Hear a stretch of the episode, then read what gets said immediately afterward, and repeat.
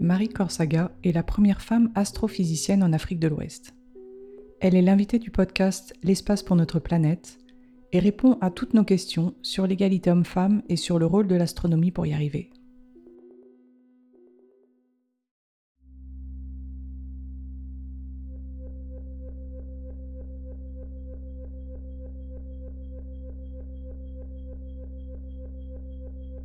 Je me nomme euh, Marie Corsaga, je suis euh, chercheur en astrophysique et je réside au Burkina Faso. C'est vrai que je suis euh, une des premières femmes euh, astrophysiciennes en Afrique de l'Ouest. Euh, jusqu'à ce que je soutienne ma thèse de doctorat en astrophysique, je ne savais pas qu'en Afrique de l'Ouest, il n'y avait pas encore de femmes docteurs en astrophysique. quand bien même que dans la région, on compte plusieurs, une dizaine d'hommes astrophysiciens.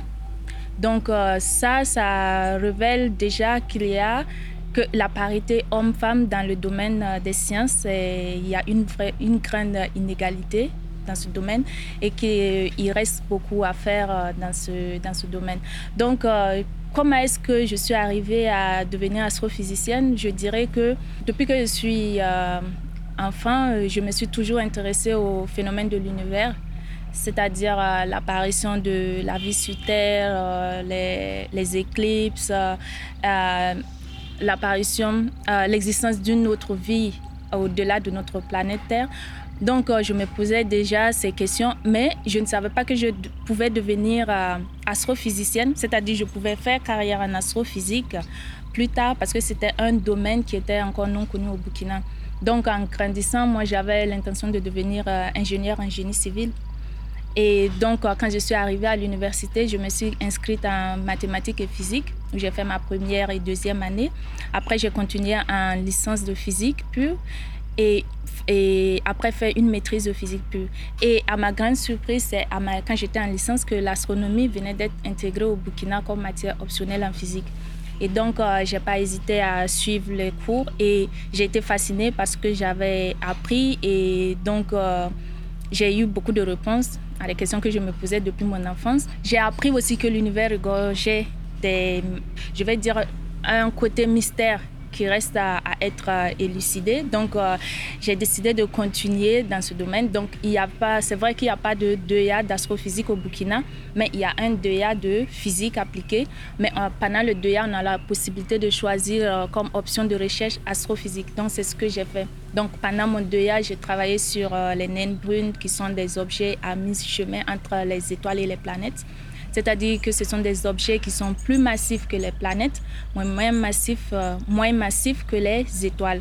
Donc, euh, après mon 2A, étant donné que j'avais déjà appris que l'univers euh, regorgeait une quantité de matière invisible qui reste à être élucidée, j'ai donc décidé de poursuivre une étude de doctorat, une thèse de doctorat dans, sur, euh, pour mieux comprendre cette matière qui est la matière noire. Donc euh, j'ai décidé de suivre, poursuivre une thèse de doctorat en, en France, plus précisément au laboratoire d'astrophysique de Marseille, où quand je suis arrivée, euh, tout d'abord j'ai fait un stage pour me mettre à niveau euh, dans le domaine de la recherche euh, et aussi euh, utiliser des télescopes de recherche et tout.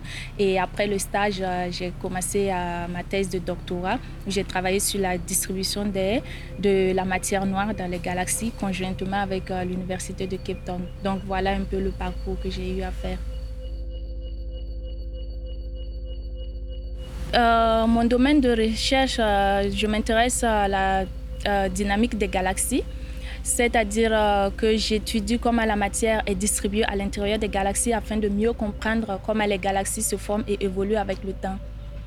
Et donc, euh, quand je parle de comment la matière est distribuée, je fais allusion à la matière baryonique, c'est-à-dire la matière observable, et la matière noire. Je pense qu'un autre euh, point que j'aimerais soulever aussi, c'est les stéréotypes de genre. Dans nos sociétés, les gens ont tendance à dire que les filières scientifiques euh, sont des filières euh, beaucoup plus adaptées aux hommes qu'aux femmes. Donc déjà, ça crée des barrières pour les jeunes filles qui, même si elles elles décident d'embrasser les filières scientifiques, elles ont tendance à abandonner dès les premiers obstacles qu'elles rencontrent. Donc, pour moi, je pense qu'il faut d'abord sensibiliser les gens à se, à se mettre dans la tête que, tout comme garçons, les filles aussi peuvent exceller dans le domaine, de, dans les domaines scientifiques. Je me rappelle bien quand je suis arrivée à l'université et que je me suis euh, inscrite euh, en mathématiques et physique. J'étais confrontée à beaucoup à des propos du genre euh, c'est très difficile et que je n'allais pas m'en sortir, je n'allais pas pouvoir faire carrière dans le domaine et tout et que euh, même euh, je vais rester euh, célibataire à vie parce qu'aucun homme ne voudra d'une femme qui fait ce genre d'études. Et donc, je dirais que ce sont des obstacles, ce sont des, des mots qui n'encouragent pas. Et heureusement, moi, j'ai eu des, des, parents qui étaient compréhensifs et qui m'ont soutenu dans mon choix de carrière. Donc, cela m'a permis d'avoir confiance en moi pour braver les obstacles, même si à un moment donné, euh, c'est difficile. À un moment donné du, du parcours scolaire, j'ai rencontré des, des, difficultés. Je me suis, euh, je me suis pas, j'ai pas baissé les bras. Je me suis forgée pour aller de l'avant. Je dirais que, comme toute science, l'astronomie peut participer à une meilleure égalité homme-femme. Parce que euh, si les politiques euh, d'égalité sont bien euh, appliquées, ça, ça, va permettre aux filles d'avoir et aux femmes d'avoir accès au domaine scientifique et ça va leur permettre d'avoir une place importante dans le domaine de la science et quel que soit leur, quel que soit leur euh, couche sociale, que ce soit défavorisée ou favorisée. Donc pour moi, je pense qu'il suffit d'avoir une politique forte et appliquer cette politique et on va pouvoir avoir une égalité homme-femme dans le domaine euh, des sciences. Pour moi, les solutions pour arriver à avoir plus de femmes dans les filières scientifiques, je pense qu'il faut d'abord euh, commencer par sensibiliser les parents euh, encourager et à soutenir leurs filles euh, à embrasser des filières scientifiques parce que ça va beaucoup aider ces filles à avoir confiance en elles et aussi à braver les obstacles qu'elles vont rencontrer durant leur parcours. Je pense aussi qu'il faut euh, donner des opportunités, mettre en place des opportunités pour, pour favoriser l'accès aux filles et aux femmes en sciences c'est-à-dire euh, à travers l'octroiement euh, des bourses d'études pour euh, les jeunes filles et les, femmes qui veulent continuer dans la, dans la recherche et tout. Et aussi, je pense que ce qu'il ce qu'il faut faire aussi, c'est créer un milieu propice pour les femmes chercheurs et pour les femmes en sciences, en fait. Parce que souvent, on voit que dans nos universités, le milieu, que les femmes n'ont pas un milieu propice même en termes de toilettes et tout, c'est souvent difficile. Donc il faut d'abord euh, créer un milieu propice aussi. Je pense que l'astronomie euh, puisse réduire euh, les inégalités plus généralement, parce qu'en plus d'être une science fascinante, elle peut être utilisée comme un outil de développement.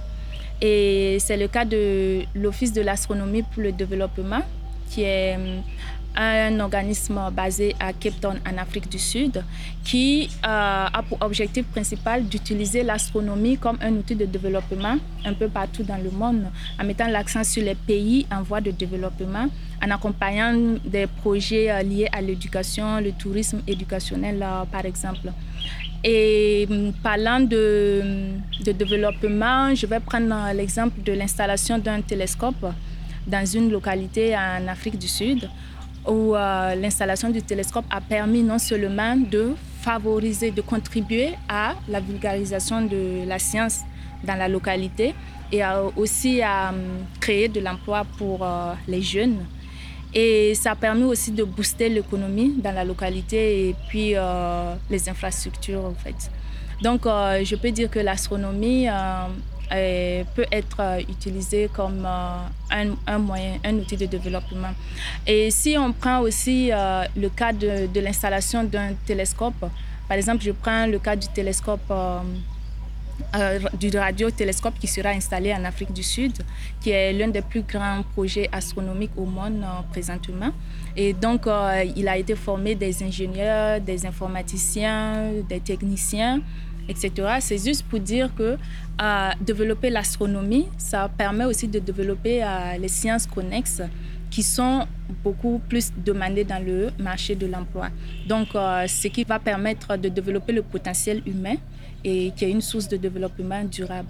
Donc, euh, développer l'astronomie, euh, c'est aussi développer le côté, euh, c'est aussi contribuer au développement socio-économique des pays.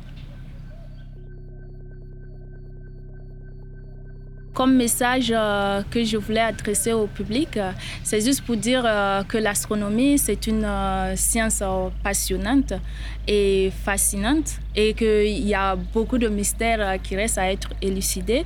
Donc, si vous êtes intéressé par l'astronomie, il ne faut pas hésiter, il faut vous lancer dedans. Et aussi, j'aimerais ajouter que l'astronomie, ce n'est pas un domaine dédié aux hommes, mais les femmes aussi. Les femmes peuvent s'intéresser à l'astronomie. Donc, euh, j'aimerais euh, que le public encourage, euh, s'il y a des parents, d'encourager leurs filles à se à s'intéresser au phénomène de l'univers et, à nous aider à élucider ces mystères de l'univers dans le futur.